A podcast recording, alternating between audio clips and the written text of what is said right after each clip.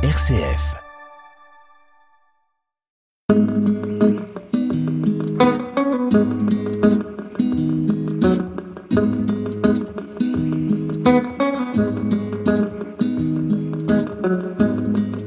Donc aujourd'hui, moi, je voudrais vous emmener dans un endroit euh, qui ne figure quasiment sur aucune carte, qui s'appelle Yelenoi.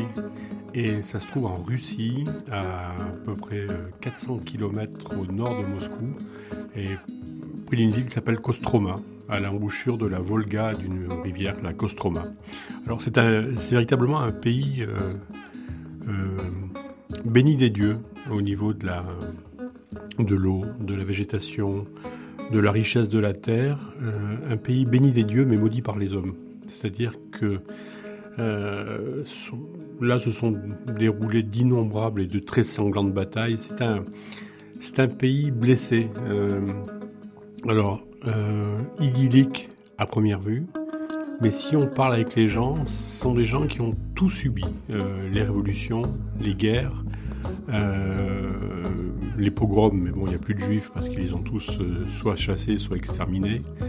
Euh, et eux, euh, les gens de, cette région, bah, sont euh, véritablement accablés. Accablés par tous les maux que subit la Russie aujourd'hui, c'est-à-dire l'arbitraire, le totalitarisme, la misère et, la vodka. La vodka qui est absolument le fléau de cette région.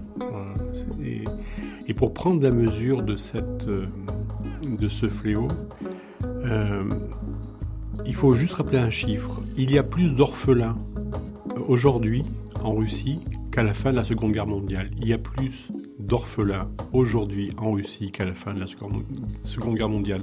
On pense qu'il y a à peu près 800 000 orphelins aujourd'hui en Russie qui sont placés en institution, euh, qui sont placés euh, dans des orphelinats, dans, des asiles, des fois dans les hôpitaux parce qu'on ne sait pas où les mettre. Euh, et c'est véritablement une génération perdue dont les parents ont été euh, anéantis par la vodka. Donc la vodka et tout ce qu'elle provoque, les dépressions et les suicides, les conduites à risque, les accidents, la violence. Donc il y a toute une génération de, de Russes qui ont été engloutis dans, un, dans la vodka. Pérégrinus, un journaliste nous emmène.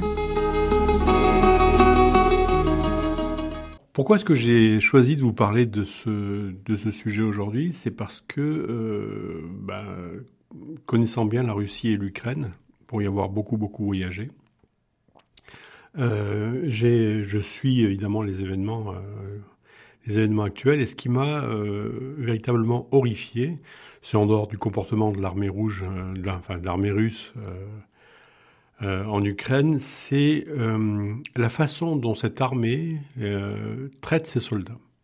Et j'ai vu d'innombrables témoignages et j'ai lu d'innombrables témoignages de, de, jeunes Russes qui ont 20 ans et qui se retrouvent projetés en première ligne, sans habits, sans équipement, sans nourriture, euh, sans absolument rien. Ils doivent juste courir vers les lignes ukrainiennes et se faire massacrer, en espérant euh, créer une percée. Donc on, les officiers euh, russes appliquent la, technique de Stalingrad, c'est-à-dire envoyer le maximum de soldats se faire massacrer en espérant que les Ukrainiens en face ou que l'ennemi en face n'aura même plus assez de munitions pour en tuer autant qu'ils en envoient au massacre.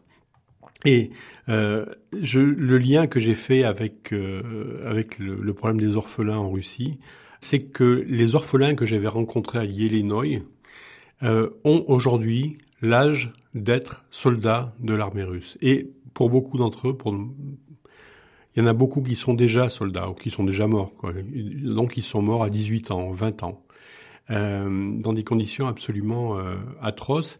Mais il faut dire aussi que ces gamins ont, eu une vie atroce, c'est-à-dire que ces gosses ont tiré toutes les mauvaises cartes, mais véritablement toutes les mauvaises cartes. C'est-à-dire qu'être orphelin en Russie aujourd'hui, euh, c'est véritablement être dans l'antichambre de l'enfer. Pourquoi? Euh, c'est pas parce que la Russie manque d'argent. La Russie est richissime, euh, mais tout l'argent est, bon, est volé, capturé, capté par, euh, par les oligarques et le, le clan euh, poutinien. Donc, il n'y a pas d'argent pour ces enfants. Il n'y a absolument pas d'argent pour ces enfants. Il n'y a pas d'argent pour les Russes euh, au quotidien. Euh, moi, je me rappelle avoir vécu quelques mois à, Irkoutsk, en Sibérie, et dans, un, dans un immeuble, dans un HLM, pour vivre avec les Russes, pour vivre euh, comme eux. Et euh, régulièrement, euh, on tapait à la porte, pas pour me demander de l'argent pour de la vodka, mais parce que le voisin s'était coupé, qu'il n'avait pas de quoi se cacher du sparadrap, parce qu'il n'y avait plus d'argent pour acheter un bout de pain, il n'y avait pas d'argent pour acheter euh, j'étais considéré comme euh, l'émir du Qatar parce que euh, je pouvais acheter un kilo de bananes, alors que là-bas, dans les magasins, on refusait de me vendre un kilo de bananes parce que les bananes, ça s'achète à l'unité. C'est inimaginable d'acheter un kilo de bananes, c'est obscène. donc vraiment, il a, y a un désespoir économique absolu et ce désespoir, il est particulièrement infligé à ces enfants qui ne sont protégés absolument par personne. Et quand ils arrivent en orphelinat, quand ils sont tout petits, euh, ils ont quelques, quelques heures à peine ou quelques mois, euh, euh, tout de suite, on va leur apprendre une chose. Ils n'ont droit à rien, ils n'auront jamais rien, et ils ne doivent rien demander, ils ne doivent rien espérer. Ce qu'on leur interdit absolument, c'est l'espoir. Ils ne doivent espérer aucune amélioration, aucune chaleur humaine, aucun, plaisir. Ils, existent. On ne les tue pas, c'est déjà pas mal.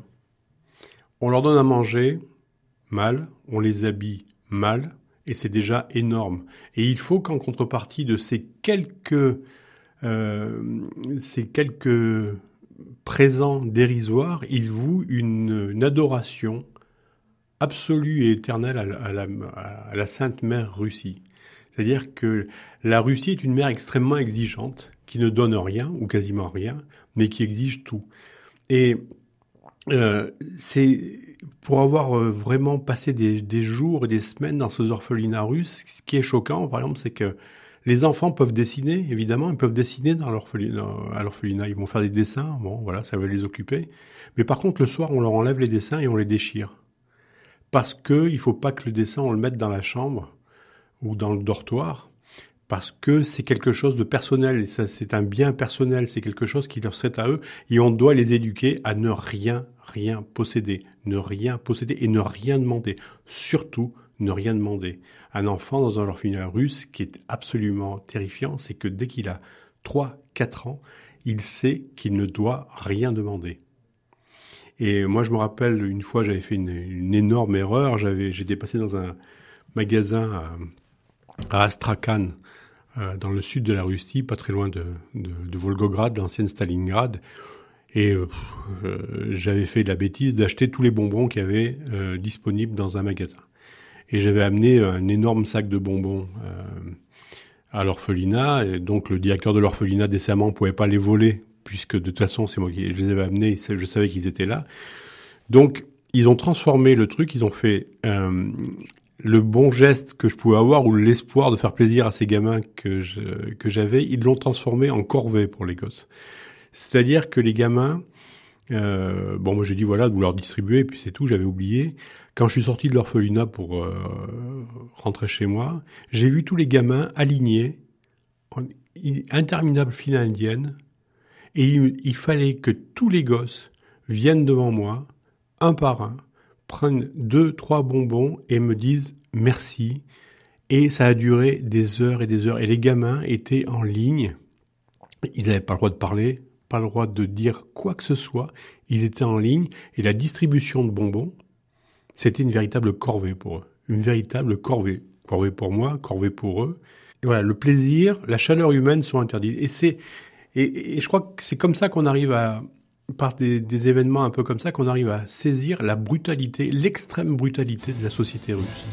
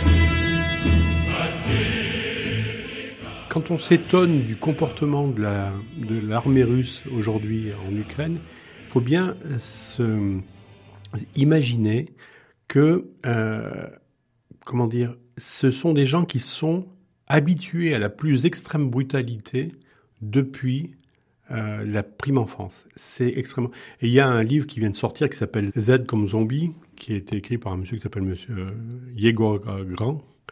Je vous le conseille parce que on peut prendre la mesure, on prend bien la mesure de ce que c'est que la, Russie poutinienne, mais qui, la Russie poutinienne qui est une véritable copie de la Russie stalinienne, qui est elle-même une copie de la Russie bolchevique, qui est elle-même une copie de la Russie tsariste. C'est-à-dire que les gens sont véritablement écrasés, opprimés, et le, tout sentiment humain est considéré comme une faiblesse, comme une bêtise. C'est grotesque. Et, euh, au fil des ans, au fil des décennies, au fil des siècles, les Russes se sont mis à admirer les gens qui les oppriment. On les voit pas comme des oppresseurs, on les voit comme des gens qui sont plus malins qu'eux. Ah ben, et on les admire. L'oligarque, c'est pas un voleur, c'est un type très malin. Et regardez, nous, on a les types les plus malins du monde parce qu'on on a les types qui volent le plus au monde. Donc, on a les types les plus malins du monde. Et c'est comme ça que ces gens-là euh, ont fini par, euh, par euh, réfléchir et penser. Pérégrinus. Jean-Marie Ozat nous raconte. Alors tout n'est pas noir parce qu'il y a quand même des, des comment dire, des, des petits îlots assez étonnants. Euh, de, de, tendresse, de, de gentillesse. Et c'est pour ça que je vous ramène à Yelenoy, ce petit village qui est à côté de Kostroma, donc sur la sur la Volga. Et là, j'ai passé euh, quelques semaines avec une famille. Euh, le père s'appelle Nikolai et la, la maman s'appelle Svetlana. C'est des gens qui ont à peu près 60 et quelques années. Et c'est des gens en colère. C'est véritablement des gens en colère euh, qui ne supportent pas, quasiment 30 ans après, qui ne supportent pas l'idée que l'URSS a cessé d'exister. Ils sont comme Poutine. C'est-à-dire c'est des gens qui ne comprennent pas que l'URSS a cessé d'exister. Donc ils n'ont jamais quitté Yelenoy, ils sont jamais, ils sont jamais sortis de leur village. Je crois qu'ils sont allés deux fois à Kostroma, qui est à, à 50 km de chez eux. Ils n'ont jamais vu un billet de 10 000 roubles. 10 000 roubles, c'est pas une somme euh, folle, c'est quelques, quelques dizaines d'euros. Mais ils n'ont jamais vu, euh, la première fois qu'ils ont vu un billet de 10 000 roubles, c'est quand j'ai sorti un, j'en ai sorti un pour leur montrer. Ils n'avaient jamais vu ça. Mais, euh, pour eux, l'URSS, c'était le paradis. Ils avaient du travail, ils avaient un avenir, euh, ils avaient des, amis, et euh, avec la fin de l'URSS, Illinois s'est complètement dépeuplé. Il reste deux, trois familles absolument misérables. Les isbas sont complètement effondrés, euh, on produit plus de blé, les granges se sont effondrées, les tracteurs euh, rouillent sur place, et Nikolai, qui était euh, chef mécanicien du kolkhoz de Yelenoy et qui réparait les tracteurs, ben, voit toutes ces machines qu'il a entretenues euh, euh, se, se, liquéfier euh, sous la pluie et sous la neige. Et c'est un type désespéré. Et sa femme est absolument désespérée parce qu'ils n'ont plus quasiment plus de quoi vivre. Et ils ont eu l'idée de recueillir des orphelins pour, d'une part, repeupler un peu le village et pour, euh, comment dire, euh, gagner un peu d'argent parce que le gouvernement donne, je crois, l'équivalent de 25 euros par mois pour nourrir et héberger un orphelin. Et en fait, euh, Nicolas et Svetlana ont recueilli sept orphelins qui, ont de 6 ans à 17 ans.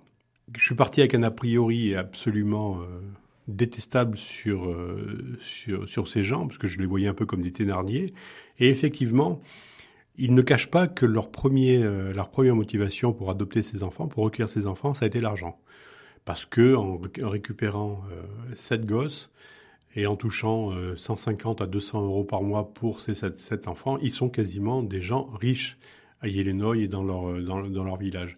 Et en plus, ils sont arrivés à obtenir du gouverneur local qu'on leur donne deux vaches pour fournir du lait aux, enfants. Donc ils sont considérés véritablement comme des gens extrêmement aisés et presque des, des riches, des, des, les notables du village. Donc en gros, je pensais que tomber sur des gens qui faisaient de l'élevage de gosses. Et c'est pas tout à fait comme ça que ça s'est passé. Который раз лечу Москва-Одесса Опять не выпускают самолет А вот прошла вся в синем стюардесса, как принцесса, надежная, как весь гражданский флот. Над Мурманском не туч, ни облаков, и хоть сейчас лети до Ашхабада, Открытый Киев, Харьков, Кишинев, И Львов открыть, но мне туда не надо. Сказали мне, сегодня не надейся, Не стоит уповать на небеса. И вот опять дают задержку рейса на Одессу. Теперь обледенела полоса. А в Ленинграде с крыши потекло. И что мне не лететь до Ленинграда? В Тбилиси там все ясно, там тепло. Там чай растет, но мне туда не надо. Я слышу, ростовчане вылетают А мне в Одессу надо позарез. Но надо мне туда, куда три дня не принимают, и потому откладывают рейс. Donc, je suis arrivé dans ce village de Yelenoy, dans la famille de Nicolas et Svetlana, euh, en pensant que j'allais tomber sur les Thénardier. Et effectivement, les, le premier contact a été extrêmement euh, rugueux, brutal. Euh, Svetlana m'a donc réclamé de l'argent immédiatement. Euh, mais c'est, c'est quand, on, quand c'est des gens quand ils demandent de l'argent, c'est quelques euros. C'est, c'est à cette occasion-là que j'ai sorti le billet de 10 000 roubles et 10 000 roubles, elle a appelé les gosses, elle a appelé les voisins pour leur dire, mais regardez, ça existe, il y a des billets de 10 000 roubles. Donc, vraiment, le premier contact a été absolument détestable. Et je suis sorti pour me promener parce que je n'avais pas envie de rester enfermé dans l'ISBA, euh, pas du tout envie de rester enfermé là. Et je suis allé me promener dans le jardin. Et dans le jardin, je suis tombé sur un petit garçon, un petit garçon qui devait avoir 6 ans, qui s'appelle Oleg. Et euh, Oleg, je lui ai demandé ce qu'il faisait dans le jardin, comme ça. Et il était collé contre le, portail du jardin, euh, devant la, rue de terre battue qui traversait Illinois, et il me dit J'attends mon père. Et ce gosse passait ses journées à attendre son père. Et c'est terrifiant de voir un gosse qui attend un père qui ne viendra jamais. Parce que, euh, voilà, et, euh, on ne sait même pas euh, qui est son père. Quand euh, ils sont donnés aux familles d'accueil, tout disparaît. Ils n'ont plus de nom, ils prennent le nom euh, qu'on veut bien leur donner, tout disparaît, il n'existe plus. C'est vraiment, ils n'ont aucune existence légale. Donc même si le père voulait re retrouver son fils et si le fils voulait retrouver son père, ça serait absolument impossible. Donc, il n'y a rien de plus triste que de voir un gamin de 6 ans qui attend un père qui ne viendra jamais. Et pendant que le, le gosse était là euh, à attendre son père, le vieux Nikolai euh, a traversé le jardin aussi, est venu se mettre à côté d'Oleg. Et euh, je pensais qu'il a, quand je vois le comportement des Russes avec les gosses en général, je pensais que le gamin allait se prendre une, une avoinée parce que il avait autre chose à faire que d'attendre devant la rue. Et en fait, le vieux, le vieux Nikolai s'est assis à côté d'Oleg et ils ont commencé à parler, à se murmurer des choses en russe. Et il y a eu un moment absolu de tendresse absolue entre ce vieil homme et ce gosse. Et euh, le gosse a pris euh, dans ses bras, s'est mis à pleurer dans les bras de Nikolai. Et je me suis dit, bah, peut-être qu'au-delà de, de, ce côté extrêmement brutal dans l'accueil, je sais pas, il y a peut-être quelque chose, il y a peut-être autre chose. La deuxième chose qui m'a fait euh, douter, c'est euh, quand une des gamines, une adolescente qui était euh, hébergée chez Nicolas et Svetlana, est partie euh, pour quelques jours euh, pour passer des examens à l'hôpital. Elle a pris le bus et c'est Nicolas qui l'a qui l'a accompagnée à l'arrêt de bus et elle lui a dit au revoir papa. Elle lui a dit au revoir papa et Nicolas s'est mis à pleurer, à pleurer, à sangloter tout ce qu'il pouvait parce qu'elle l'avait appelé papa. Et puis j'ai commencé à regarder cette famille de façon un peu un peu différente et effectivement c'est une famille qui s'est reconstituée une espèce de bulle. Ils ont tellement souffert, même euh, comme me disait Nicolai, euh, j'ai 65 ans, mais Oleg, qui en a 6, a souffert autant que moi dans toute ma vie. Et en fait, ces, ces huit personnes, ces six enfants et ces deux vieux, dans leur isba euh, dérisoire euh, dans une plaine, il faut imaginer les plaines à blé de la Russie, c'est l'immensité absolue. Donc il y a cette isba grise, triste, vieille, perdue dans, un espace infini. Et là, vous avez huit personnes qui ont décidé de vivre vraiment à l'écart, parce qu'ils savent qu'ils n'ont rien à attendre de la Russie, rien à attendre de leurs voisins, rien à attendre de l'administration, rien à attendre des autorités. Et euh, Svetlana et, et Nikolai ont vraiment expliqué ça aux enfants. N'attendez rien de personne. Restez ici aussi longtemps que vous voulez. Voilà, le jardin c'est à vous, les champs sont à vous, les poules sont à vous, les vaches sont à vous, à nous. C'est tout ce qu'on a. C'est absolument tout ce qu'on a, on y fait attention. Et on partage absolument tout.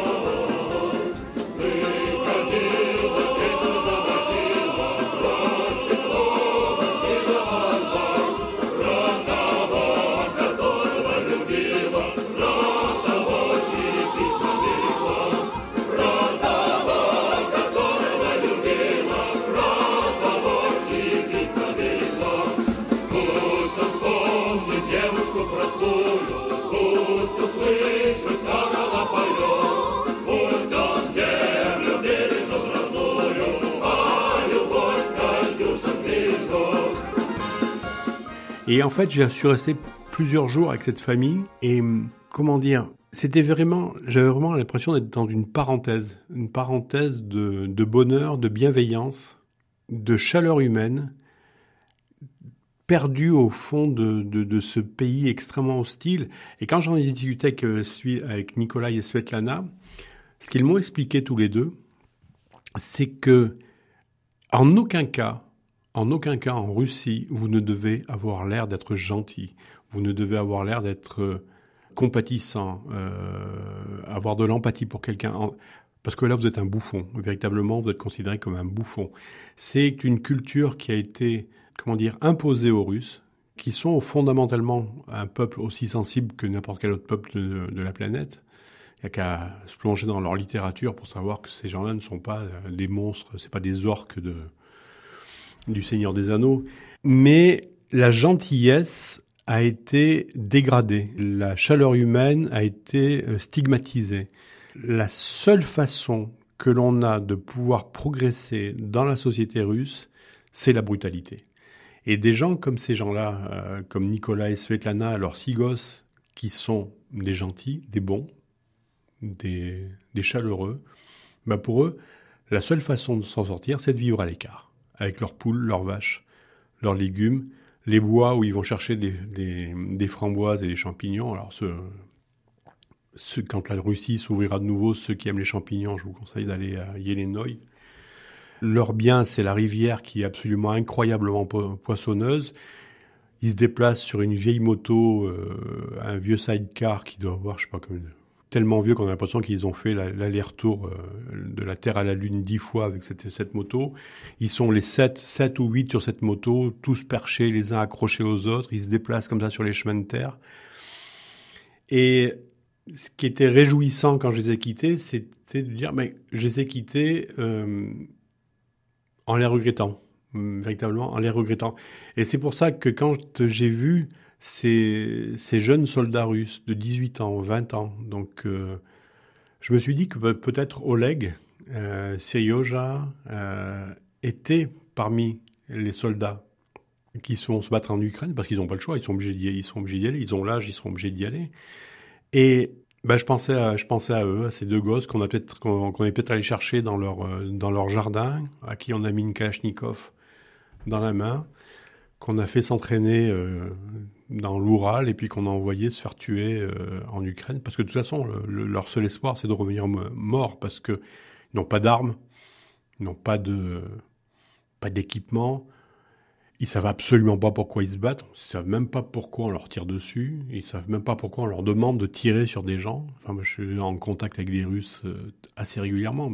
Effectivement, il y a l'immense majorité de la population russe qui est convaincue que l'Ukraine est euh, peuplé de nazis, euh, de vampires nazis. Et puis il y a quand même des gens qui doutent, qui doutent, mais euh, ces gens-là ne savent même, comprennent pas cette guerre, ne savent même pas de quelle guerre on leur parle. on ne parle pas de guerre en Russie. Poutine, Poutine ne parle pas de guerre. Donc je pensais à ces gosses que j'avais rencontrés à Illinois, puis j'en ai rencontré d'autres, d'autres orphelins que j'avais rencontrés à Irkoutsk, j'en avais vu d'autres à Astrakhan.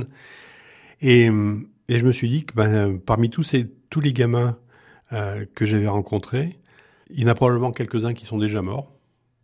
Et, je les pleure parce que c'était des gamins qui méritaient pas de finir comme ça. C'était pas, ils méritaient pas de mourir et ils méritaient pas de mourir dans une sale guerre lancée par des sales types pour des sales raisons.